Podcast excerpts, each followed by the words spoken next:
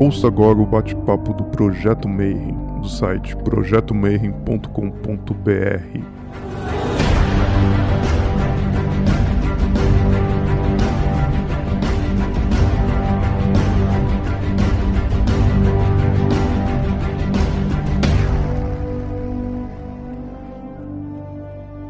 Bom dia para você que é de bom dia, boa noite para você que é da boa noite, boa tarde. Se você acabou de receber mais uma notificação do YouTube, veio aqui assistir mais um bate-papo Mayhem. E eu sei que você veio porque hoje a gente vai falar de PNL e alquimia, né? Programação neurolinguística alquimia. Eu não manjo nada de PNL, eu manjo de alquimia, mas eu chamei o cara da PNL para falar com a gente, né? Então, hoje a gente vai tirar todas as nossas dúvidas sobre o que, que é isso, o que, que é PNL, o que, que é hipnose, como é que serve, o que, que tem a ver, se tem a ver com hermetismo, se não tem, qual alquimia, qual que é a pegada, né? Então, vou chamar hoje, então, a Débora Jazini vai falar com a gente também, ela me apresentou, e o cara da PNL, Otávio Castanho, seja muito bem-vindo. Seja bem-vindo, Otávio. Prazer estar com vocês aqui. Hoje, hoje ninguém sai daqui sem entender o que é PNL e para que serve, tá? Só para te avisar.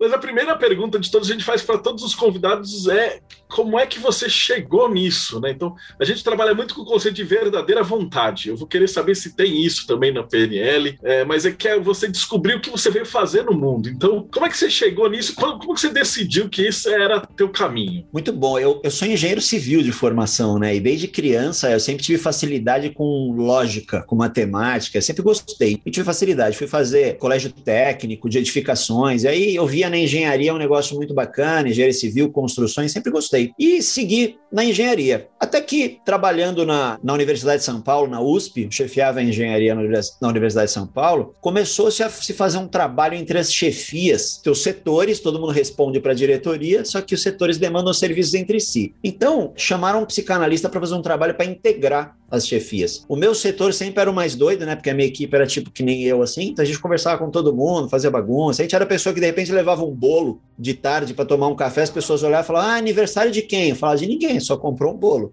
Entendeu? Então o pessoal não entendia o nosso jeito estranho. E nessa integração com as chefias, eu percebi que eu era um engenheiro que gostava de gente. E eu sempre trabalhei em cima de otimização das coisas. Eu gostava de olhar as coisas e querer otimizar tudo. Então, vai utilizar um material, como é que eu utilizo menos material com maior resistência, sabe? Tipo, gastar menos para ter mais desempenho, essas coisas. E eu percebi que eu gostava de ajudar as pessoas a performarem mais na vida delas. Então, alguém estava executando um trabalho, ela falava, cara, se você fizer assim, ó, você faz mais rápido, sobra tempo. Se eu fizer uma planilha para você aqui, ó, você economiza tempo e tudo mais e tal. Então, eu sempre fui muito da otimização e da lógica. E eu descobri que eu gostava de gente quando ocorreu esse trabalho, integrando entre as chefias. Era um trabalho de percepção, aquela coisa toda e tal. Um psicanalista que tocava. E eu me dei tão bem que ele até me chamou para participar de uns outros trabalhos e tudo mais. E eu falei, cara, eu, é legal lidar com gente. E eu descobri que eu era um engenheiro que gostava de gente, né? Que engenheiro normalmente mais quadradão ali na caixinha. Saí da USP e tal, tive uma empresa de engenharia com sócios, e uma vez indo para o trabalho, pegando um trânsito né, em São Paulo, que quase não tem, né, na capital, eu estava ouvindo o Max Geringer na CBN, Rádio CBN, Max Geringer, que às vezes falava no Fantástico lá, falava de empreendedorismo. O Max Geringer leu uma carta de um cliente, de um ouvinte, e ele resolveu falar com o ouvinte assim: ó, o que você faria? Você trabalharia com o quê se você não precisasse de dinheiro? Você não precisa mais trabalhar, você não ia ficar parado, né? Você trabalhar com alguma coisa. Com o que você trabalharia? E eu pensei assim, ouvindo o rádio, estava no trânsito, não tinha o que fazer. Falei, ah, vou entrar nessa daí, vou responder para o Marcus Geringer aqui na minha mente. Aí eu falei assim: ah, eu trabalharia ajudando as pessoas a performarem, as pessoas a se desenvolverem de alguma maneira e tal. E aí ele perguntou assim, ó, o, o Geringer falou assim: por que você não está fazendo isso? Ele falou: eu não sei qual a sua resposta, ouvindo, mas por que você não está fazendo isso? E eu pensei: ah, porque eu não sei como fazer isso e sei lá, deveria ter, ter que fazer dinheiro com isso, né? E aí ele mandou assim: se você respondeu que ainda não sabe como fazer ou porque não sabe fazer dinheiro com isso, ele, eu falei, cara, o cara tá falando comigo, né? Devia ter uma câmera no meu carro me espiando. E aí eu pensei, aquele dia eu falei, por que eu não estou fazendo isso? Por que eu não faço isso em paralelo com o meu trabalho se eu gosto tanto? E aí eu caí no primeiro problema. Eu não sei como fazer isso, né? Como fazer as pessoas performarem. Não sabia nada de PNL, hipnose, nada de desenvolvimento humano. Era engenheiro, cara, fazia conta. E aí eu fui pesquisar e pensei assim, antes de pesquisar o que ia fazer. Eu falei assim, cara, os caras da hipnose devem ter uns atalhos assim para a mente, porque para ajudar uma pessoa a performar melhor, eu tenho que entender como funciona o cérebro. Eu tive essa viagem ali, intuí. E aí eu falei, deixa eu olhar esses caras da hipnose, porque eu vejo os caras da hipnose fazendo o cara comer uma cebola, achando que é uma maçã, isso é real, tá? É uma alucinação gustativa. Falei, esses caras têm um atalho. Eu fui pesquisar, fui fazer o meu primeiro curso de hipnose. E no primeiro dia, no primeiro curso, o cara perguntou o que eu estava fazendo lá, eu contei essa história. Uma menina falou que eu estava procurando é coaching, era coaching, e aí eu fui pesquisar coaching, e eu já tinha começado a estudar PNL um pouquinho, porque eu achava que PNL, programação neurolinguística, era um jeito diferente de falar as coisas. E aí eu fui pesquisar e vi que não era nada disso.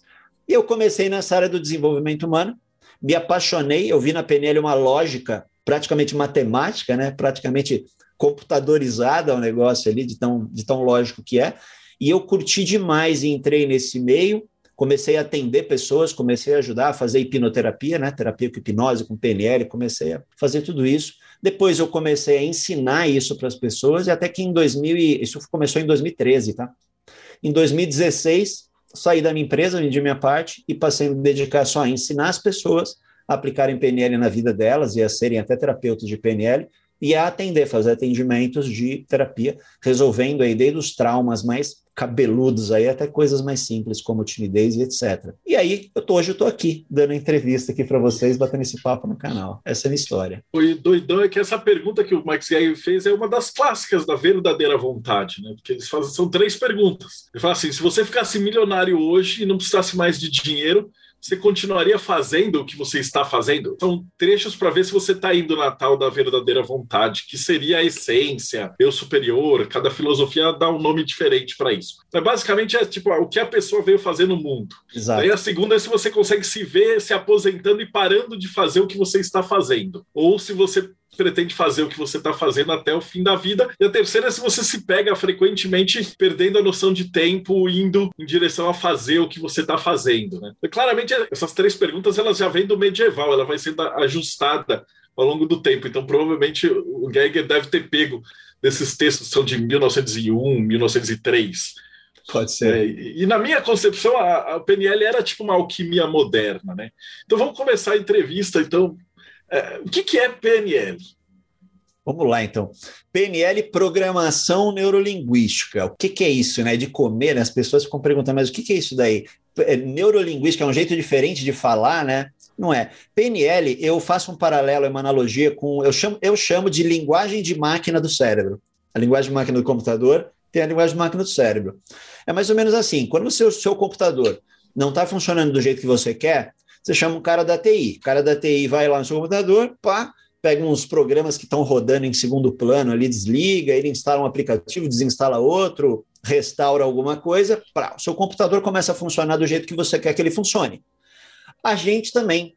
Quando a gente não está funcionando da maneira que a gente gostaria de funcionar, ou não está tendo os resultados que gostaria de ter, você não chama o cara da TI, né? Você chama um cara da PNL, não precisa ser eu, pode ser qualquer um cara da PNL, e ele vai programar, te ajudar a programar você para ter os resultados que você quer ter, funcionar do jeito que você quer funcionar, etc. Só que essa programação não é feita, logicamente, né, com teclado nem uma entrada USB. Seria bem legal se fosse igual no filme Matrix, que o cara coloca o espetinho lá na nuca, né? Coloca um software e o cara, pum, programa a mente dele. Na PNL, a gente faz isso através dos cinco sentidos, porque tudo que você lembra da sua vida, você lembra com imagens que você lembra. Se você lembrar da última festa que você foi, deve fazer tempo, né, por causa da pandemia, né? A gente está gravando agora aqui num período de pandemia. A última festa que você foi, você vai lembrar do que você viu, quem estava lá de repente, você vai lembrar de coisas que você conversou, ouviu, ou dependendo da música que estava tocando. Você vai lembrar, talvez, de alguma coisa que você comeu, de uma coisa gostosa, ou que você bebeu, etc. e tal. Olfato e paladar não estão tão presentes assim nas memórias, mas talvez você lembre. Você vai lembrar de como você se sentiu, estava legal, se era uma época de frio e etc. Você vai lembrar, os cinco sentidos estão impressos nas memórias. E aí, Dessa maneira que as coisas são impressas nas memórias, elas ficam arquivadas no cérebro, a PNL vai lá nessas, nesses cinco sentidos e brinca com eles. Descobriu-se que brincando com esses cinco sentidos nas coisas que estão dentro da sua cabeça, a gente consegue alterar. Então, é assim, a linguagem de máquina do computador você altera com linhas de comando. Né? Você vai lá e digita linhas de comando e tudo mais. A linguagem de máquina do cérebro, a gente altera brincando com os cinco sentidos. Brincando com os cinco sentidos como? Para dar um exemplo muito fácil aqui para você, se você pensar numa comida que você gosta muito, pensa numa comida que você gosta muito. Me fala aí uma comida que você gosta muito. Estrogonofe. Estrogonofe. Quando você pensa no estrogonofe, vem uma imagem na sua cabeça, não vem? Uma imagem assim na sua cabeça, estrogonofe. Talvez esteja no prato, talvez esteja com arroz e batata palha, não é assim? Mas se vem uma imagem, provavelmente, como você gosta muito, essa imagem deve vir meio colorida. Ela deve vir meio perto, você imagina ela, a hora que você imagina, ela tá meio perto, meio grande, que você quer ali, né? Tem assim, ó. Agora, pensa numa comida que você não come nem se eu pagar você. Aquela que você tem até meio nojo, assim. Ó. Consegue pensar em alguma coisa aí? Fala para mim. Tá, eu tô tentando lembrar porque acho que meu cérebro fez questão de esquecer o nome. Mas vamos colocar pimentão. Giló, pimentão, essas coisas. Quando você pensa nisso, provavelmente, provavelmente, porque cada pessoa tem um jeito, essa imagem não vem tão colorida, tão brilhante. Ela vem um pouquinho mais sem graça, um pouquinho mais longe. Ela não fica tão perto e nítida. Ela vem mais longe. Ela não vem, ela não é tão legal assim. Porque o seu cérebro ele arquiva as coisas de uma forma que você não precise provar as coisas para saber se você gosta delas ou não. É mais ou menos assim, ó. Suponhamos que eu, eu gosto de morango, por exemplo. Gosto de morango. Então, eu já comi morango. Ele viu a imagem do morango, fotografou, arquivou lá na gavetinha do frutas, que eu gosto, e na imagem do morango está escrito: Eu gosto muito de morango. Quando eu vejo um morango, você me apresenta o morango, eu vejo o morango na velocidade da luz, o cérebro pega a imagem do morango, procura nas gavetinhas, ele vai ver as imagens das frutas, ele acha a imagem do morango, puxa, olha e fala: a gente gosta, manda salivar aí. Aí você começa, nossa, gosto disso e tudo mais. Só que tem um grande detalhe: você está com o morango na mão. Eu não comi esse morango que você está na mão para saber se eu gosto dele, entendeu? Aí você deve estar tá pensando, mas morango é tudo igual, tá? É nada. Esse morango pode estar azedo, entendeu? Mas uhum. o cérebro arquiva como se fosse igual. Agora, uma comida que você não gosta, ele também arquivou. Você comeu, falou, nossa, isso é horrível. Ele guardou a imagem, printou, escreveu assim: não gosto, é horrível, dá nojo. E guardou. Quando você olha a comida que você não gosta, eu apresento para você, te trago num prato, você olha, na velocidade da luz, ele procura nas gavetinhas as imagens todas, ele acha a imagem daquela comida, e aí ele olha e fala: Ah, a gente não gosta, inclusive faz mal para a gente isso aqui. Aí ele manda o cérebro disparar nojo, repulso, você faz. Ah, eu não gosto. E aí você vai dizer assim: como é que você sabe que você não gosta se você não comeu esse? É porque é tudo igual, né? É assim. O grande tchan da PNL é o seguinte: se eu quiser não gostar mais de morango, eu troco a gavetinha dele. E aí, quando eu olhar o morango, eu falar, cara, já gostei muito de morango. Hoje um dia eu não gosto mais. Só de reprogramar. É fácil entender essa sensação se você lembrar de alguma coisa que você já gostou muito na sua vida, você comeu muito quando era criança ou adolescente, e hoje você enjoou. Você não pode ver. Eu dou exemplo sempre de um amigo meu que ele, ele, ele, a vida dele era a base de miojo, né? Quando ele era mais novo, ele adorava miojo. Então, a café da manhã ele fazia miojo, no almoço ele comia miojo, à tarde ele comia miojo, só comia miojo, ele adorava miojo. Hoje ele não pode nem ver miojo, cara. Dá um negócio, fala, ah, miojo, preciso de perna, nem ver miojo. Ele mal come espaguete, assim, porque ele faz relação, né? Ou seja, ele gostava muito de miojo, era apaixonado em miojo. Hoje em dia ele não come. Ele fez naturalmente essa troca de enjoar. O que a gente faz? A gente faz isso em segundos, em minutos, vai, para não ser tão rápido assim. Em minutos, você altera algo que você não quer mais comer ou que você precisa comer. Então, olha que interessante, a pessoa é, adora alguma coisa que ela gosta muito de comer, mas o médico falou para ela não comer mais. Tipo, eu adorava Nutella, negócio de Nutella. O médico falou assim, vai morrer se você continuar comendo Nutella. E aí é uma vida muito ruim você passar vontade das coisas. Aí você está numa festa, tem um doce de Nutella, você olha e fala, ai meu Deus, não vou comer. Ai, eu não posso comer doce de Nutella, não vou morrer. O médico falou que não é para comer. E aí você fica passando vontade. Então é uma vida muito ruim passar vontade, não ter uma vida de prazeres. Ou seja, é fácil, você reprograma o seu cérebro para você olhar a Nutella e falar, cara, já gostei tanto de, adorava Nutella. Hoje em dia eu olho e Tô nem aí para Nutella. E isso é possível e é fácil de fazer, tá? São técnicas uhum. até mais básicas de fazer essa troca. E você passa a olhar e não gostar. Agora, às vezes a pessoa ela é tão apaixonada pelo negócio que a técnica não funciona tão bem. Ela ainda continua um pouquinho com desejo. Aí você usa uma técnica um pouquinho mais ferrada de colocar um aversivo e criar um nojo para aquilo, associa um nojo àquela comida. E aí ela passa a olhar, passa hum, a sentir meio nojo, e com o tempo ela desencana de comer aquilo e não come mais. Então, você entender aonde vai a programação da sua mente. Se a gente faz isso com alimentos, a gente faz isso com hábitos, faz isso com sensações, faz isso com qualquer coisa que você imagine. Mais ou menos assim funciona. Não sei se deu para pegar aí no exemplo. Eu peguei, mas assim, pelo meu ponto de vista, a gente trabalha muito no hermetismo com a ideia de visualização criativa. E é, é, é, como se fosse uma versão disso que você falou, só que mais primitiva. Né? Então você vai criar um. Você já ouviu falar templo astral? O nome termo... já, mas eu não sei o que é. É, não, o pessoal que faz magia, mágica, geralmente eles chamam de mansões da mente. Talvez você tenha algum termo parecido. Tá, já ouvi. É já quando ouvi, você mas... constrói uma fortaleza mental e, e, uma, e um castelo, alguma coisa na qual você. E o pessoal dentro do hermetismo, eles trabalham muito isso daí, né? Aquele processo de você é, deixar a memória muito vívida. Né? Você olhar e falar, eu estou com uma maçã na minha mão. Então, for, é, é, a gente chama de visualize uma maçã. E Sim. aí você tem que sentir o peso da maçã, essas coisas tal. E aí, a partir daí, dentro da magia, da alquimia, você consegue se transmutar. É por isso que a gente estava falando antes de gravar que eu tinha essa sensação de que o PNL era alquimia mas com a linguagem moderna, né? Talvez é. o pessoal tentava alguma coisa muito mais primitiva do que essa PNL, que efetivamente muda mesmo. Você colocava essa visualização na coisa, e aí depois você poderia mudar, tipo, ah, eu não gosto mais disso, eu gosto daquilo, e aí você mexendo no cérebro, dentro do hermetismo, a gente acha que o ser humano ele, ele acorda e, por exemplo, vamos supor, você acorda e dá uma topada no pé da cama você já tá puto. Então, tudo aquilo que acontece no seu dia, o seu cérebro filtra, então você só vê as coisas ruins. E aí, você poderia meditar, fazer um mantra, alguma coisinha, é, um incenso, estimular os cinco sentidos, como você falou, e aí você deixava seu cérebro alegre. Então você passaria a prestar atenção nas coisas boas. Né? É, uma, é uma versão bem, bem assim, vou dizer, primitiva né, do que você está falando. Mas eu achei sensacional esse conceito. Do... De onde que surgiu? Quem que começou com isso? A gente vendo de onde veio, como começou, você começa a entender melhor do que se trata. Porque eu falei aqui de uma pequena parte né, da PNL, que é trocar, por exemplo, essa representação que a gente tem das coisas, de forma que o cérebro interpreta diferente aquilo. Né? Então, tem uma representação assim. Se, por exemplo, se o que eu gosto gosto né, de comer, é, é, quando eu penso ele é mais colorido e mais vívido né, e mais próximo, e o que eu não gosto é mais está mais afastado e não tão colorido, se eu brinco com essa imagem e deixo a coisa mais longe, eu vou brincando com essa imagem, assim eu consigo trocar essa programação. Mas a PNL ela surgiu da chamada modelagem da excelência humana. Eles olharam e falaram o seguinte: cara, tem cara que é muito bom no que faz. Será que esse cara tipo tem um dom, alguma coisa assim, né? O cara é muito bom no que ele faz. Será que dá para eu pegar a estratégia que ele usa, instalar em mim e eu ser tão bom quanto ele? Logicamente, eu não estou falando aqui das habilidades, né? Então, por exemplo, tem o Neymar joga futebol muito bem, mas o Neymar não é só habilidade, tem toda a estratégia na mente dele quando ele está jogando. Será que eu consigo modelar o Neymar e instalar em mim?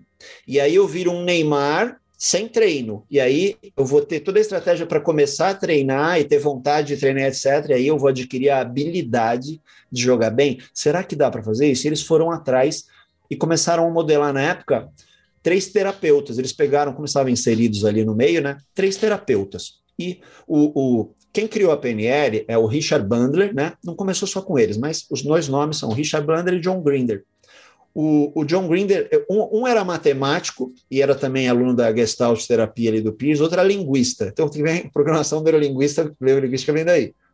Eles pegaram três terapeutas: o Fritz Perls, da Gestalt terapia, os psicólogos conhecem bem, a Virginia Satir, que era terapeuta de casais, de família, e o Milton Erickson, famoso aí da hipnose ericksoniana, né, que levou o nome dele porque é o jeito que ele fazia a coisa. Eles começaram a modelar essas pessoas. E aí pegaram o, o Fritz Perls primeiro e falaram assim: vamos modelar o Fritz Perls. Vamos fazer tudo igual que ele faz, tudo, tudo, tudo, desde o que ele pensa até o jeito dele, vamos ver o que, que faz diferença ou não. Aí o Fritz Perls era barbudão, ele falava inglês com sotaque alemão, né? Ele tinha um sotaque alemão, então fumava charuto, era arrogante pra caceta e tal mas o cara é genial. Aí que aconteceu? O Bandler pegou e deixou a barba crescer, começou a fumar charuto, começou a falar com sotaque meio alemão, começou a imitar o jeito dele, ao mesmo tempo acompanhar ele para ver o que, que ele pensava antes de dar uma aula, o que, que ele pensava antes de começar um atendimento, no que, que ele acreditava, religião, crenças e tudo mais, né, crenças religiosas e crenças da vida, que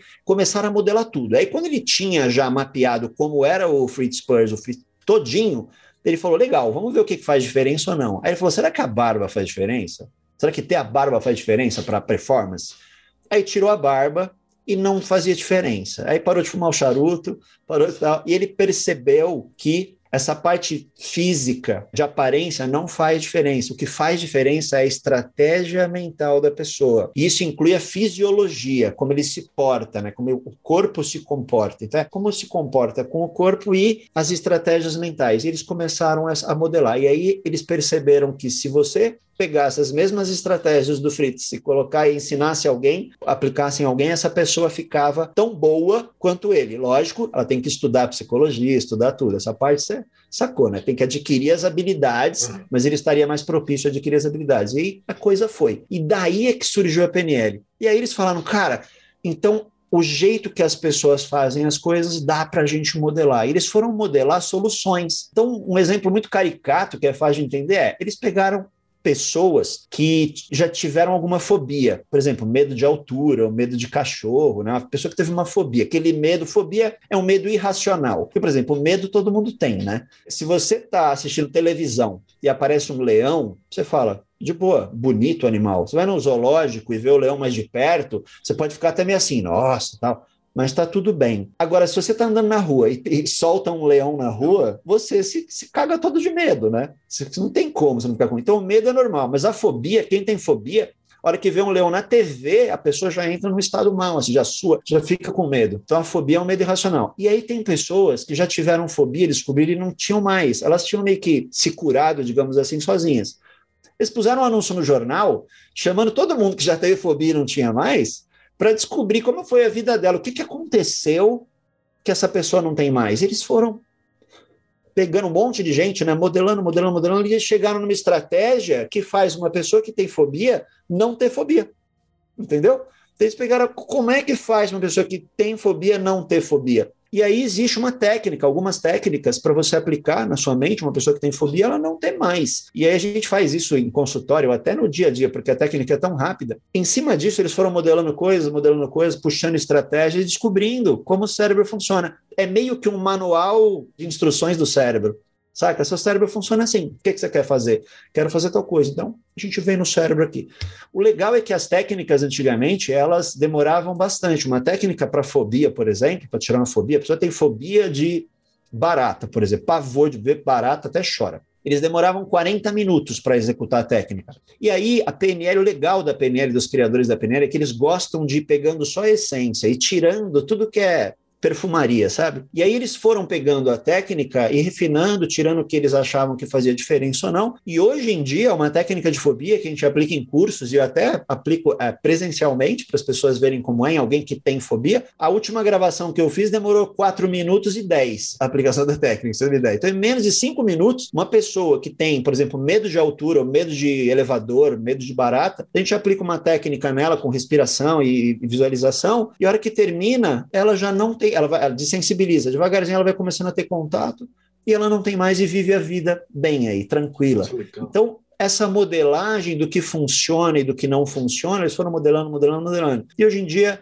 eles descobriram estratégias que são coringa, né, que são gerais, e hoje em dia você tem um manual de instruções de como programar o seu cérebro para fazer o que você quer fazer. Mais ou menos isso. Okay, isso é fabuloso. Assim, se eu te falar que isso, assim, a gente tinha isso na Golden Dawn no século XIX, mas eles chamavam Legal. de Assunção de Forma a Deus. Que eles falavam assim, porra, o cara tem que ir de manhã para rezar, para fazer aquele ritual maçônico e tal. O Otávio deu débil, a gente tá com preguiça. Mas o Frater Podcast Mayhem e o Frater Zeus eles não têm preguiça. Então você tinha uma persona mágica, que esse era o termo até do século XIX. E aí você assumia essa forma mágica. Mas esse, esse treinamento que eu estou te falando demorava às vezes meses, anos. E, e, a PNL pegou isso e acelerou, né? Então acho que talvez a humanidade sempre teve batendo um pouquinho atrás disso daí, né? É que a PNL, ela, como eu disse, ela surgiu da modelagem. Então a PNL pegou as coisas que existem. Ela não inventou o negócio. Ela, ela, ela só extraiu a estrutura, testou e falou, cara, funciona assim. Ou seja, é, essa é a essência da modelagem, né? Modelar não é copiar, modelar é pegar a estrutura. E todas as técnicas de PNL, elas são estruturas. Você recheia ela com o seu contexto, com a sua realidade. Então, tudo que já, exi já existia, as pessoas olham PNL e falam, ah, mas isso eu já fazia, então eu fazia PNL? É, cara, isso aí é do século de 1500, isso aí da Idade da Pé. Os egípcios faziam isso. Falou, é, só que eles sempre fizeram sem saber sem a saber. estrutura do que estavam fazendo. Os próprios modelados da PNL, né, que eram professores, o Erickson era professor, era médico e tal, o Fritz Perls era criador da Gestalt terapia, era professor, Virginia Satir e tal eles ensinavam o que eles faziam. Né? Algumas pessoas dizem, ah, eles não sabiam o que eles faziam. Eles sabiam o que eles faziam, sabiam ensinar. Aí você perguntava, por que, que funciona? Qual é a estrutura deles? Não sabiam essa estrutura. Ele falava, ah, só é, eu faço. Era meio natural, né? Era meio natural para eles. O que a PNL fez foi pegar a estrutura. Por exemplo, uma das técnicas bem difundidas pela PNL mais famosa é a técnica de âncoras, né? A âncora é aquele gatilho externo que dispara uma sensação. Se ouve uma música, fica feliz. Ouve uma música, fica triste. Um gatilho auditivo, uma âncora. E a gente cria âncoras para se sentir bem, né? Disparando com gestos na mão ou gestos no segurar a mão e tudo mais. Isso surgiu lá do Palov com o teste do cachorro, né? Que ele alimentava o cachorro. Então, o Palov fez a parada toda com o cachorro, percebeu que o cachorro salivava de ouvir o sininho, né? De ouvir o barulho do portão, que o, que o... Você conhece essa história bem, do Palov? Ela é bem curiosa, cara. O cara alimentava o cachorro testando saliva do cachorro. Ele queria saber se o cachorro, a hora que visse uma carne,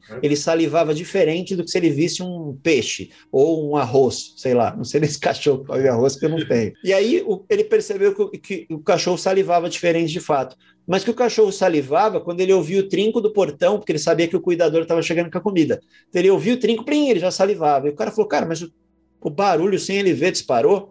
E aí ele tocava o sininho, dava comida, tocava o sininho da comida, até que ele tocava o sininho, o cachorro salivava. Ele falou, cara, os estímulos externos podem disparar uma coisa no nosso corpo. E aí ele evoluiu e criou a âncora. A TCC, a terapia cognitivo comportamental, pegou as âncoras, estudou melhor e usou. Só que a PNL veio, olhou e falou: Cara, isso é muito da hora. Deixa eu pegar a estrutura disso. Ela pegou âncoras que estavam sendo meio que subutilizadas, digamos assim, então ele pegou e deixou um negócio muito mais legal. Eu digo que a PNL, ela pega tudo que já existe e deixa muito mais legal, tá ligado? É tipo a Apple, tá ligado? A Apple não uhum. inventou nada de diferente, ela só pegou o que existia e deixou muito mais legal. O Steve. Jobs, quando, quando fez o iPhone, já existia tela touch, já existia celular, existia, já existia tudo. Ele só juntou e deixou muito mais legal. A PNL é assim, deixa as coisas mais legais. Então a PNL foi pegando, e quando você começa a ver as técnicas de PNL, você fala, ah, mas isso aí já existia tal, isso eu já fazia, eu sou peneleiro, então, porque eu faço isso naturalmente.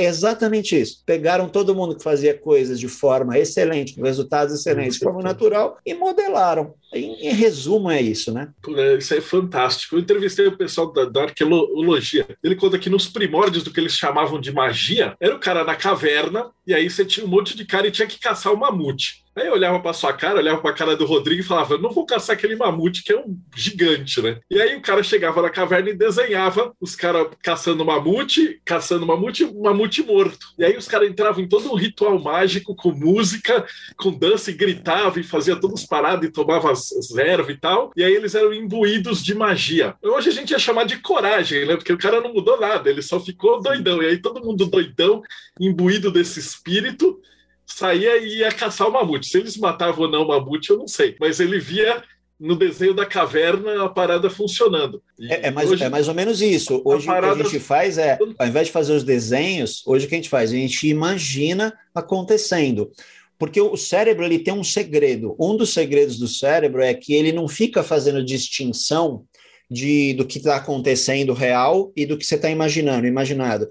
Não é que ele não sabe se é real ou imaginado. Se você não souber o que é real ou imaginado, você é esquizofrênico, tem que, tem que se tratar. Mas é que ele não fica distinguindo. Ah, ele fala assim: ah, não, isso está acontecendo real, então eu vou reagir de um jeito. Ah, isso ele está imaginando, eu não vou. Não. Ele dá o mesmo tratamento, saca? Então, assim, se está acontecendo alguma coisa, por exemplo, se eu estou aqui e entra um, uma onça aqui no escritório, eu vou ficar com medo. Se eu fechar os olhos e imaginar que está entrando uma onça, ele também vai ter uma tendência de disparar isso, se eu estiver imaginando legalzinho ali. Ou seja, é, o nosso cérebro dá o mesmo tratamento para tudo. Então, se você imagina algo acontecendo, para ele, ele registra como se tivesse acontecido. Já aconteceu na sua imaginação. Então, se você se imaginar que foi caçar um mamute e matou o mamute, e morreu o mamute, na sua imaginação você já caçou um mamute. Então, quando você vai caçar um mamute de fato na vida real, o cérebro fala assim: ó, é a segunda vez que a gente está indo caçar um mamute, entendeu? Isso é muito aplicado e nos esportes, para quem está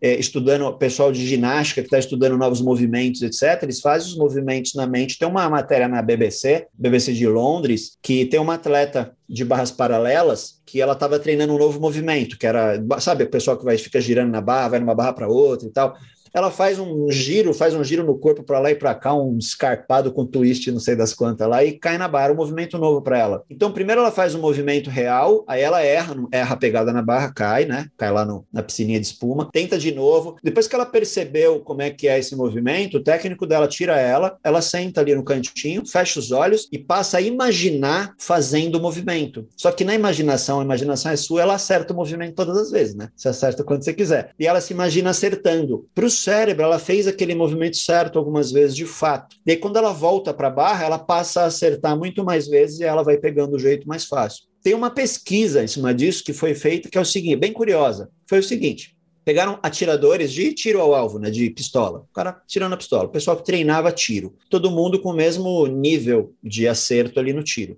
Aí dividiram em três grupos essas pessoas, três grupos iguais, bem homogêneos ali. Um grupo continuou treinando normalmente. Todos os dias eles iam para o stand e treinavam tiro lá durante uma hora, sei lá. Treinavam todos os dias. Fizeram durante um mês, não mudou nada. Esse grupo não mudou nada, eles continuaram normalmente. O segundo grupo, eles deixaram o cara em casa, sem fazer nada. O cara não treinou tiro durante um mês. Não foi fazer as outras coisas da vida. E um terceiro grupo treinou tiro mentalmente durante um mês. Então, chegava a hora dele treinar tiro, ele não ia para o stand.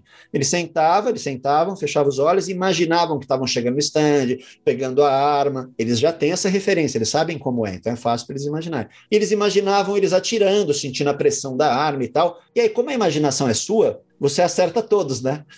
você acerta todos. Eles acertavam todos. E aí, depois de um mês, acho que foi um mês mais ou menos, não lembro do prazo, eles voltaram e foram medir o desempenho dessas pessoas. O primeiro grupo que continuou treinando normalmente aumentou o desempenho, tudo bem? Ele aumentou o desempenho, ficou melhor, logicamente. O grupo que não fez nada, ficou em casa e não fez nada, o desempenho caiu. Obviamente, até agora está óbvio. O cara continua treinando, ele melhorou um pouquinho. O cara que não fez nada piorou um pouquinho. Legal. E o terceiro grupo? Que será que aconteceu? Porque eles não treinaram. Tudo bem, eles não treinaram, só treinaram na mente. Eles deveriam ter decaído também. O que aconteceu foi que eles tiveram um desenvolvimento igual ou melhor dos que continuaram treinando no stand de fato. Porque quem treina no stand acerta alguns e erra outros. E quando você erra, você fala, droga, errei, tô mal. Você entra numa vibe ruim e, e aquilo afeta o seu treino. O cara que está treinando mentalmente, ele acerta todos, ele fica animadão e continua acertando todos, dá até girar no dedo, né? E treina todos. Quando ele volta para o stand, ele já tá, o cérebro já entende que ele acerta muito, parece que de alguma maneira o cérebro dá um jeito daquilo continuar acontecendo. E a performance foi melhor, igual ou melhor de quem estava treinando. Então, muitos atletas hoje fazem treinos mentais junto com o treino é, físico, lógico. Aqueles caras que só treinaram mental continuassem a longo prazo treinando só mental, a hora que eles voltassem para o stand ia ser uma porcaria, eles iam estar ruim, né? Você teria um ganho e depois teria talvez mantivessem, porque eles não estavam tendo toda essa parte de contato físico com a coisa, certamente. Mas o treino mental ajuda. Ou seja, se você quer melhorar em alguma coisa, você pode fazer ela várias vezes na sua mente. Em consultório, por exemplo, quando eu estou trabalhando alguma fobia de alguém, algum medo de alguém, por exemplo, como medo de avião, a hora que eu faço ela imaginar, ela fechar os olhos, imaginar que está num avião voando, ela já entra em pânico total, ela já dá uma catarse na pessoa, ela já fica mal. A gente aplica a técnica, tira a fobia, e aí depois eu peço para ela imaginar de novo que ela está entrando no avião. E aí ela não sente mais. Mas falou, é, mas antes ela sentia, agora não sente, você sabe que a técnica funcionou. E aí, lógico, ela vai para a vida real e quando ela for voar de avião, você vai ver a reação. Provavelmente vai ser a mesma. Mas a gente faz ela dar umas viajadas de avião ali mentalmente, de forma que o cérebro entende que ela já fez algumas viagens sem sentir nada, porque eu acabei o tratamento. Então ele acata, nossa mente acata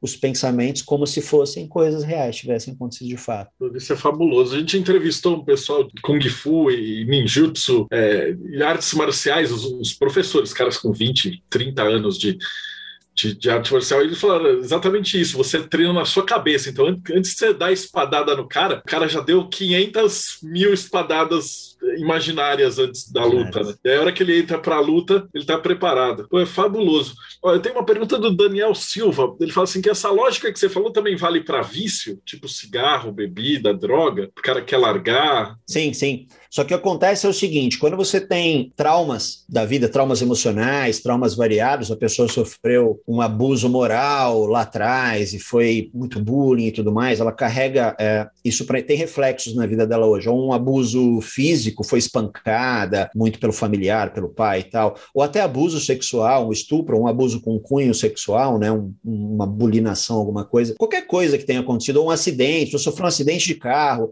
a pessoa perdeu alguém querido e achou que a culpa foi dele. Bom, qualquer trauma que a pessoa teve que traz problemas para ela hoje, certamente tem reflexo na vida dela hoje, a gente consegue trabalhar justamente essas memórias de forma que o significado que ele deu para aquilo e a sensação que está atrelada com o lembro daquilo não exista mais. Gente refaz isso e aí ele passa a ter uma vida muito melhor, qualidade de vida muito maior e até é, promove melhorias de problemas de saúde que são por causa disso. Quando você vai para vícios, né, tabagismo e álcool e drogas, o processo é um pouco diferente, porque agora você tem uma química Sim. física de fato entrando no corpo. A pessoa teve motivos para começar a fumar, motivos para começar a beber, ou até tem, né?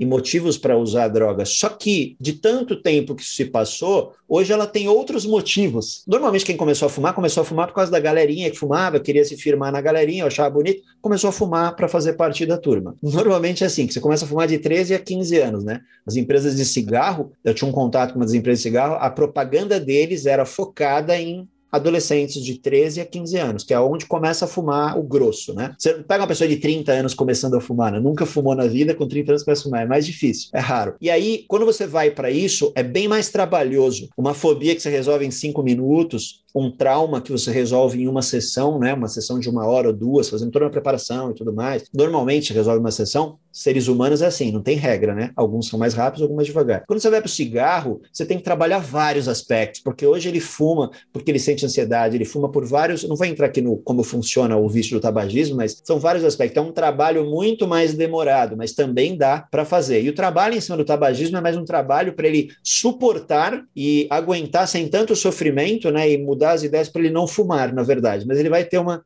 dorzinha ali. Não adianta programar e, nossa, não sinto mais vontade de cigarro, porque o corpo está pedindo. Então, é, é um trabalho para ele aguentar ficar sem fumar. Que ele fica um tempo sem fumar, o corpo já se desliga daquilo de alguma maneira, ele fica de boa. É, álcool e drogas também. Só que aí é um mecanismo muito mais complexo. Então, dá sim, a PNL é utilizada, a PNL é a hipnose, né? Elas andam de mão dada, né? A hipnose é o acesso ao inconsciente, é o jeito fácil de acessar, e a PNL vem com as técnicas para reprogramar. Quando você está num transe, é mais fácil reprogramar do que aqui mais em vigília, assim. Mas também funciona. O grande detalhe, eu deixo um alerta até para as pessoas, é, cara, não comece a fumar não comece a, a, beber assim por, por necessidade e nem comece a usar drogas, porque para sair depois é dureza, tá? É bem dureza.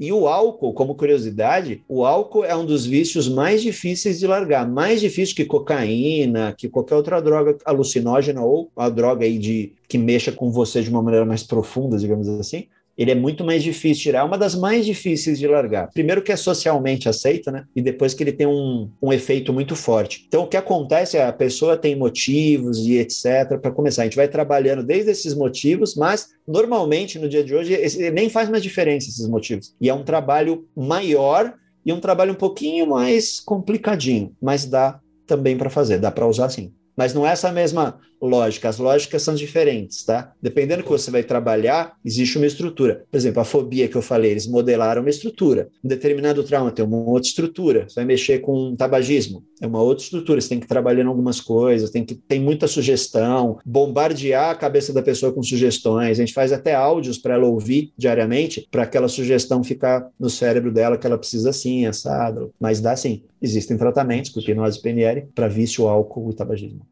Isso daí que você falou para quem está praticando, então, hermetismo, os rituais e tal, a PNL é fantástica. Então, se eu quisesse, tipo assim, começar, o cara que tá, tá vendo aqui, que a maior dificuldade que o pessoal tem quando eles vão fazer algum ritual, alguma coisa assim, é ter essa disciplina, né? Ter que colocar e dar essas, essas chaves no cérebro pro cara focar, né? Ter um diário mágico, ter, é, estruturar é, essas paradas. Então, como é que funciona? O curso demora quanto tempo? Quem pode fazer? Como é que começa? Dá uma explicação assim, tipo, alguém que nem eu, que nunca fez, tá que, vai querer começar a fazer. Legal. O legal para quem nunca fez, está interessado, é para de fato ver se gosta, é de repente você pegar livros que tem uma linguagem bem legal para você indicar, porque se você for nos livros de PNL lá do Bandler e do Grinder, são os co-criados, você não vai entender nada, porque eles são transcrições de workshops dos caras. Então, assim, a linguagem é.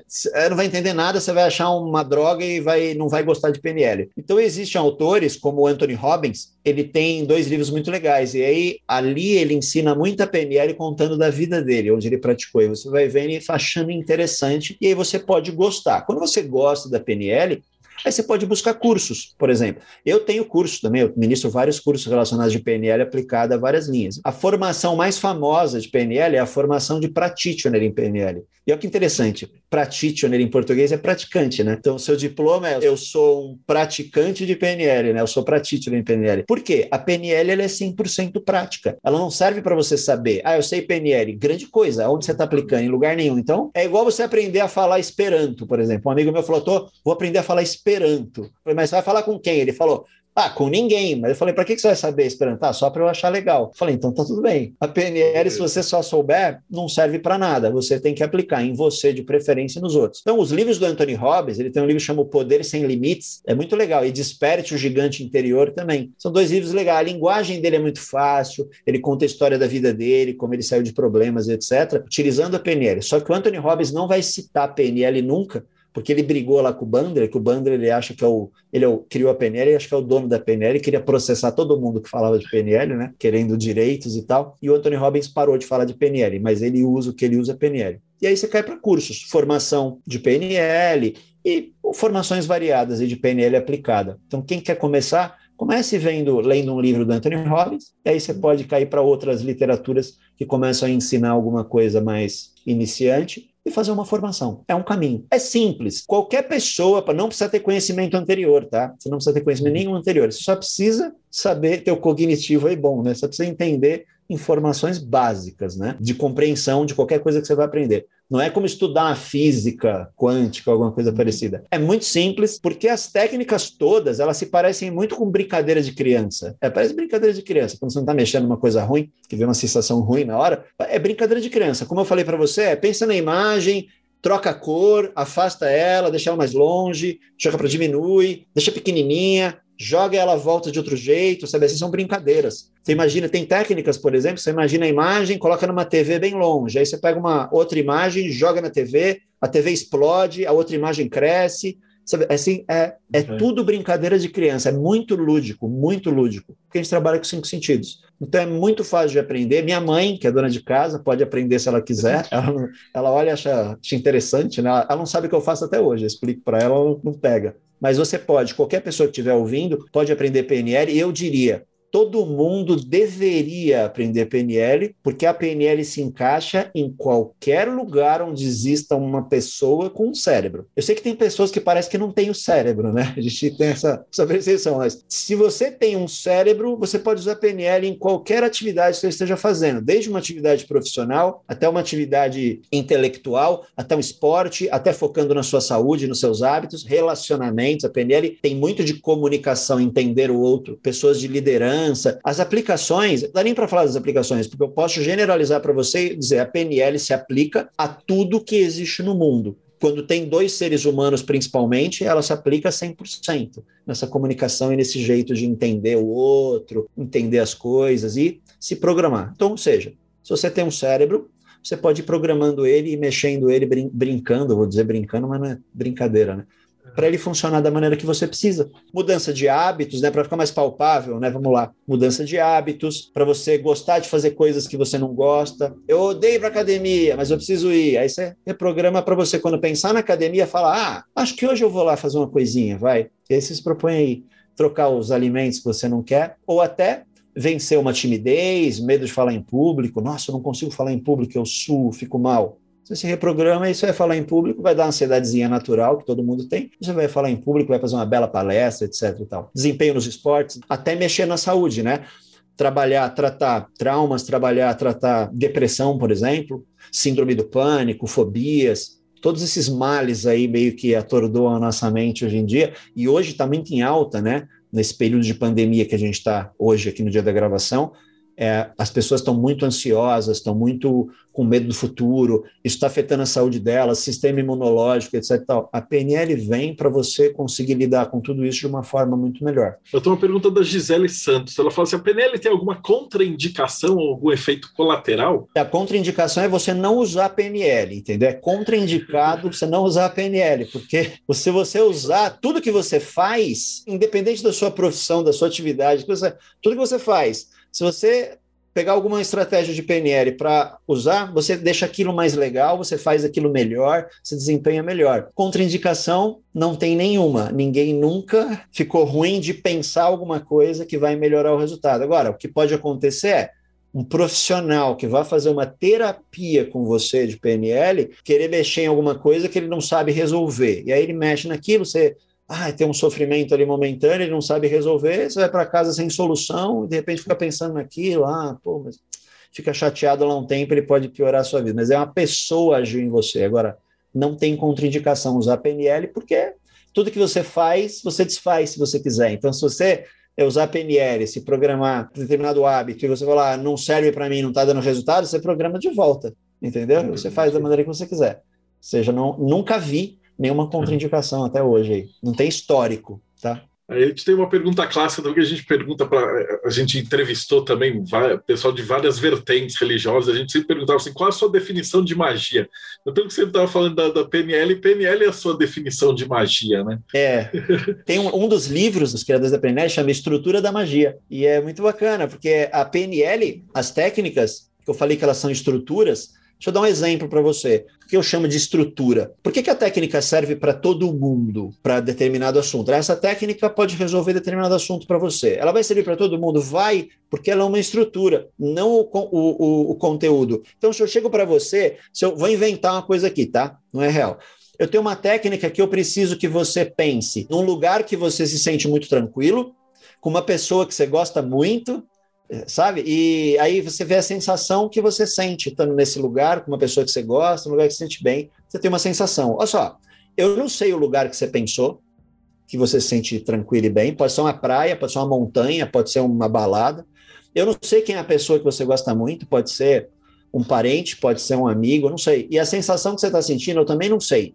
Mas aí na estrutura que eu estou inventando aqui, eu digo assim: pega essa pessoa que você gosta muito então e deixa ela maior. Você deixou maior. Quem é? Não sei. Você deixou maior. Do seu jeito. Pega esse lugar que você está e troca a cor dele nessa imagem. Eu não sei que lugar é, mas você está trocando a cor. Eu sei que tem cor. Se tem uma imagem, tem cor. Tem estrutura. E no final das contas, eu termino o exercício com você. E olha que interessante, olha que, que mágico, né? Pode dizer, eu não preciso nem saber qual era o seu problema e o que você estava passando, e eu te ajudo a consertar isso sem nem mesmo ter acesso, nem saber. Se você diz para mim assim, cara, quando eu vou fazer uma determinada tarefa, eu sinto um negócio meio que me bloqueia, eu acabo não fazendo. Eu falo para você, então pensa que você vai fazer essa tarefa. Deixa vir essa sensação. É ruim, não é? Tá, agora pensa numa tarefa que você faz de boa, que você adora fazer. Que sensação vem? Vem uma, uma sensação boa, vem. Sensação boa. Eu ancoro isso em você, volto naquela ruim, disparo aquela boa no momento que você tenha ruim, e aquilo se resolve para você de alguma maneira. Bom, eu não sei qual é a sensação ruim, nem qual é o momento ruim, nem a boa, nem a eu não sei de nada. Você entendeu que eu não sei de nada que aconteceu na sua cabeça, mas você resolveu o seu problema. E é isso que é que tem de mágico na PNL. Eu nem preciso saber o conteúdo, porque eu sei a estrutura. Sabia a estrutura? Momento, sensação, outro momento, sensação, ancora, traz para cá, dispara, choca, voltou, pronto. É essa estrutura que eu faço. Aí vai servir para todo mundo. É magia pura. Magia e como é que a gente te acha? Essa é a grande pergunta. O pessoal já está perguntando assim, pô, como é que quando tem curso, como é que vai? Vocês estão fazendo, você está fazendo curso, como é que está agora na pandemia, né? A pandemia, sim, os meus cursos todos, eles são essencialmente online, online eles são 100% online. Dá para aprender PNL online, dá para fazer tudo online, e de vez em quando eu fazia presencial. Eu gosto muito do presencial, né? Eu gosto de pegar nas pessoas, no bom sentido, né? Eu gosto de abraçar, de ver, estar tá próximo. Só que a pandemia não permite, então a gente continua com os cursos online. O legal de quem quer me encontrar na rede é que eu estou sempre falando de PNL, é aplicação prática no dia a dia. A turma da PNL, não todos, né? Não vou generalizar. Então, a galera da PNL que gosta de falar de teorias e tal, e aquela coisa toda, você termina de ver o conteúdo e fala: Nossa, isso é muito legal, mas eu não sei onde eu aplico na minha vida. Eu sou altamente prático. Todos os meus vídeos você vai me ver dizendo alguma coisa e como isso aplica na sua vida se é que você quer aplicar na sua vida. Então, você tem, eu tenho vários vídeos com várias coisas, técnicas, ideias e percepções com aplicação real. Eu, eu, chamo de PNL no mundo real. Inclusive, o domínio PNL no mundo real é meu, comprei. Eu chamo de PNL no mundo real. Cara, é assim: o seu mundo é esse, você aplica dessa maneira. Então, eu sou muito prático. Para você me encontrar, eu tenho perfil no Instagram e canal no YouTube. Tranquilo. No Instagram, você digita o meu nome, Otávio Castanho, oficial. Assim você não cai no Otávio Castanho genérico, tá? Otávio Castanho Oficial, tudo junto. Você vai me encontrar no Instagram. Todos os conteúdos que tem no Instagram, praticamente tem no YouTube. Só que no YouTube tem coisas a mais, porque no YouTube eu coloco aulas maiores, com técnicas de fato, estruturas de técnica, script, etc. O meu YouTube é o cara da PNL, é o, o cara da PNL. Como eu tinha te falado antes de a gente gravar, as pessoas me encontravam nos eventos e não lembravam o meu nome. Não sei porquê, se esse meu nome é difícil, elas olhavam e falavam, nossa, adoro seus vídeos e tal, chamavam um amigo, oh, vem aqui, deixa eu te apresentar o, o, o cara da PNL ali, o cara o pessoal, eu brincava até, eu tampava o meu crachá, ou virava para trás e falava, você não lembra o meu nome, fala a verdade, né, constranger ali a pessoa, eu sou do mal às vezes. A pessoa, não, eu lembro sim. Eu, eu falei, você não lembra, não tem importância. De tanto que me falava, ah, o cara lá, o cara da PNL, eu botei o nome no canal de o cara da PNL, porque ninguém lembrava o meu nome. Então, para quem lembra o meu nome, o Instagram é Otávio Castanho Oficial e o YouTube, o cara da PNL. Lá no YouTube tem também os vídeos com dicas e etc, um jeito diferente de ver as coisas. Eu explico algumas coisas de, da PNL, da hipnose e tudo mais. E tem técnicas, tem aulas. Se você procurar, tem uma linha que eu tenho seguido. É, toda terça-feira eu faço aulão, eu chamo de aulão de PNL. Cara, é uma aula com alguma técnica, uma estratégia, um negócio muito legal para você aplicar no seu dia a dia. E lá, às vezes, tem técnicas mesmo. E para quem quiser se aprofundar, eu tenho vários cursos de PNL aplicada em várias áreas, até inclusive na área financeira, né, do dinheiro etc e tal. No meu Instagram, quando você entrar no meu perfil, tem um linkzinho lá um Linktree. Se você abrir, entra uma página com vários botões para vários conteúdos, vários deles gratuitos, e alguns você pode comprar cursos, etc. Então, quem quiser, pode ir lá. Pode me mandar direct, sou eu que respondo direct no meu Instagram, não é a equipe, né? Os comentários do YouTube também sou eu que respondo. Tem um monte de conteúdo para você se divertir e saber se você gosta de PNL ou não. Só que o meu jeito é sempre mais despojado lá, falo besteira, aquela coisa toda, então é um jeito sempre mais engraçado de ver a peneira, porque eu acho que aprender sem humor não vale a pena, né? O aprendizado às vezes já é meio complicado, tem que ter um pouquinho de humor. Então espere sempre um pouquinho de humor lá. Putz, essa entrevista foi maravilhosa. Estou com a cabeça aqui explodindo, assim, que tudo que você falou.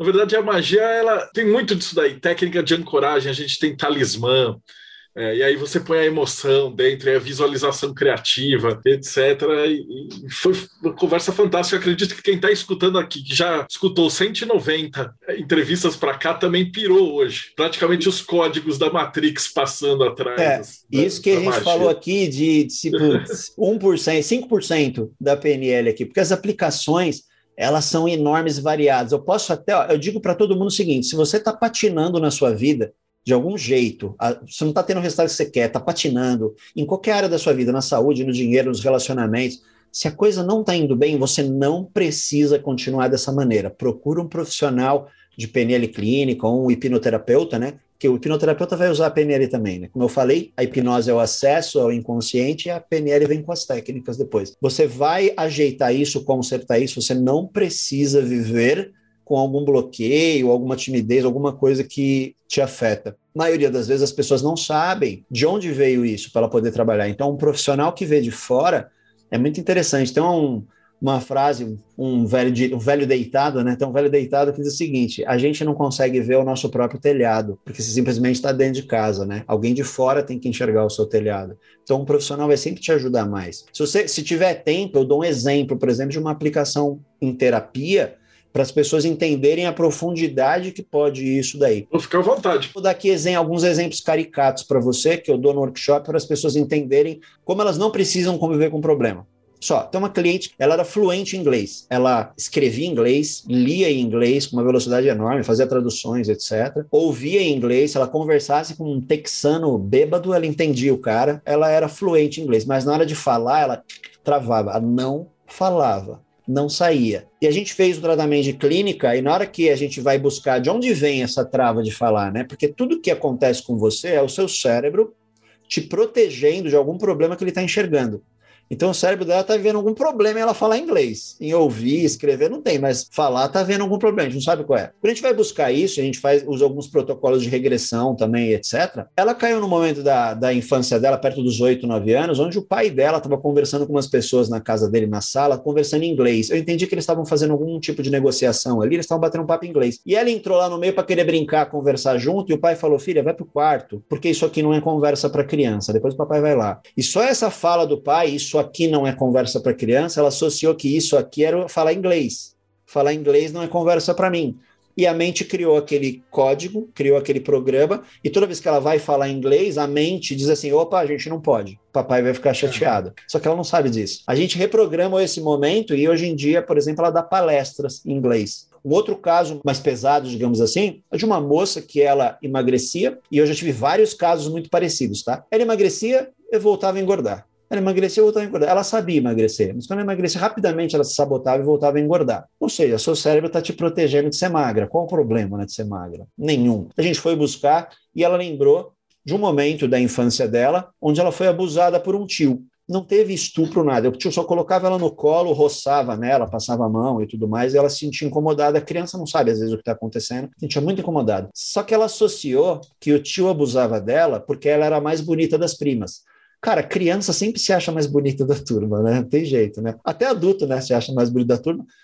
Ela entendeu que eu sou a mais bonita, por isso que ele faz isso comigo. Qual que é a melhor estratégia para uma pessoa? Se eu fosse a mais feia, ele não faria isso comigo. E aí, o cérebro dela passou a buscar jeitos dela se enfeiar. Então ela não se cuidava muito, então acabou engordando. Não que ser gordo seja feio, mas para ela era, entendeu? E aí quando ela emagrecia, de, deveria acontecer algo assim na cabeça dela lá, sem ela perceber. Ela se olha no espelho, se vê ela toda filezinha, toda gostosinha, e o cérebro fala: "Hum, estamos ficando gatinha, né? O abusador vai aparecer. É melhor não". E começa a dar ideias, né? Ó, você tá malhando, tá com a barriguinha toda legal, ah, hoje vale a pena você sair com as amigas e comer uma pizza. Você está malhando? Pode. Aí amanhã vem a outra ideia. Ah, um chocolatinho não vai fazer diferença. Aí ela voltar, vai engordar. Quando a gente pega e mexe nessa programação e refaz isso, pronto. Na semana seguinte ela volta, não estava magra, óbvio, né? Ninguém emagrece 20 quilos na semana, né? Mas ela já estava cuidada, já estava se tratando, prendeu o cabelo, já estava melhor, e a partir daí ela passou a emagrecer. Por quê? Ela sabia emagrecer, ela não sabia se manter magra. Agora ela tem permissão do cérebro é se manter magra, porque não tem um programa dizendo para ela não fazer isso. Uma dica para quem está começando, você falou, é isso? É uma dica para quem está começando agora. O cara curtiu e falou: Poxa, esses exercícios. Claro, depois eu vou colocar o link aqui embaixo, depois a galera vai atrás para ver várias técnicas que você passa. Mas passar Legal. uma assim, o cara que está começando, principalmente na nossa área, que o pessoal que estuda magia e tal tem que ler muito. Às vezes o cara fica com preguiça de ler, o cara quer alguma coisa para ele ter um pouquinho mais de força de vontade ali. Tá. Aí eu vou dizer para você, e aí parece até que eu estou puxando sardinha pro meu lado, mas eu tô, que é o seguinte, cara, comece vendo os meus vídeos no meu canal. Os meus vídeos, por quê? Os meus vídeos. Pode ver o vídeo de qualquer pessoa que fala de PNL, mas como eu te disse, o pessoal da PNL gosta muito de falar em profundidade dos assuntos e tudo mais, de uma maneira um pouco complicada. Normalmente é para quem já está estudando. O meu canal, o jeito que eu explico, o meu público-alvo é o iniciante, de fato. É a pessoa que não sabe nada. Tipo, você me disse que não sabe nada de PNL. É, o meu canal é para você. Então, se você for no meu canal, começar a acompanhar os vídeos, buscar por os assuntos que você é, gosta, você vai ver lá uma linguagem muito simples, muito básica de como aquilo funciona. E aí você começa a pegar gosto, começa a entender, começa a praticar, aplicar em você, você vai ver o resultado e vai falar: cara, esse resultado, como é que o negócio é tão rápido? E aí você começa a se apaixonar. A partir daí, através do meu próprio canal, já vou te indicando conteúdos, cursos, etc. Não precisam ser meus os cursos, você pode fazer com quem você quiser. Vai fazer com um professor que você tem mais empatia. Só que quando eu ensino, eu ensino de forma mais divertida. Então, tem pessoas que gostam. Tem pessoas que não gostam de aprender de forma mais divertida, porque falam, ah, aprendizado é coisa séria. Ele brinca muito, e aí vai aprender com quem é mais sério. Tá tudo bem.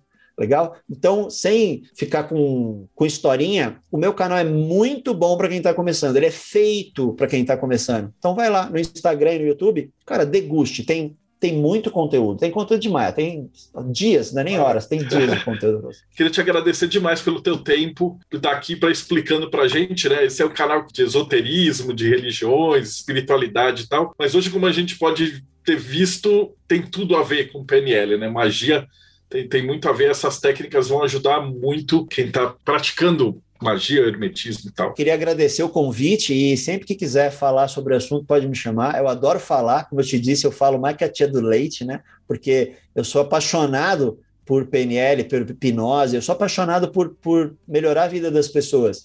E como a gente falou no começo, né, aquela pergunta que você falou que é uma pergunta tradicional, é, o que você faria se você não precisasse de dinheiro, não precisasse trabalhar? Cara, se eu ganhasse na Mega Sena 500 milhões hoje, eu já fiz essa pergunta para mim, já me perguntaram, eu continuaria fazendo exatamente o que eu estou fazendo, só que sem a carga de precisar ter o ganho financeiro, aquela coisa toda, né, que é necessário para nossa vida. Eu faria de uma forma muito mais tranquila e muito mais abrangente até. Quanto mais capital você tem, mais pessoas você alcança, né? Então, hoje eu posso te dizer que eu estou fazendo o que eu gosto de fazer e eu não me vejo não fazendo isso. Aí você aposentar, eu falo aposentar, fi, aposentar é depois que morrer eu aposento, porque eu continuo fazendo o que eu faço, atendendo pessoas e ensinando pessoas. Por quê? Eu não consigo alcançar todo mundo, então eu ensino pessoas que vão alcançar as outras. Então, sempre quiser falar do assunto, pode me chamar, que eu estou à disposição. Eu adoro falar sobre isso e adoro conhecer outras abordagens. Eu sou muito cabeça aberta, eu não fecho a mente para nada que existe, mesmo que no começo me soe meio estranho, eu vou lá pesquisar. Então, eu já pesquisei desde várias religiões, aprendi vários tipos de religiões, até vários tipos de ciência, vários tipos de conhecimento, e agora estou tendo um contato um pouquinho maior aqui com alguns outros mais aí, junto com a Débora, né, que é especialista no assunto, estou tendo um contato mais próximo. Então, obrigado pela audiência, espero que vocês tenham entendido, eu espero que eu tenha cumprido minha promessa de todo mundo sair daqui entendendo o que é PNL, mais ou menos aí, espero que eu tenha cumprido com o prometido aqui, e sempre que precisar, estou aí. Obrigado, viu?